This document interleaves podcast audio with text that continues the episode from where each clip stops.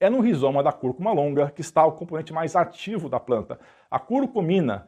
Por isso, a curcumina é mais cara que o pó de açafrão culinário, pois é um ativo concentrado. Como essa confusão é muito comum entre a diferença entre cúrcuma ou açafrão e a curcumina, que é a substância ativa, ou curcuminoides, eu costumo explicar aos pacientes mediante uma analogia com café. Você toma café ou cafeína? De manhã cedo, a vasta maioria das pessoas se servem de um delicioso café, não é mesmo?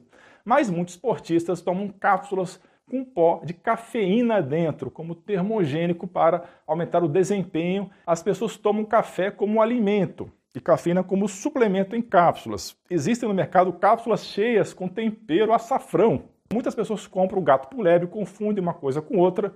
Por questões de preço, acabam levando cúrcuma em cápsula não concentrada, que vai ter menos de 10% da potência de um suplemento concentrado de qualidade.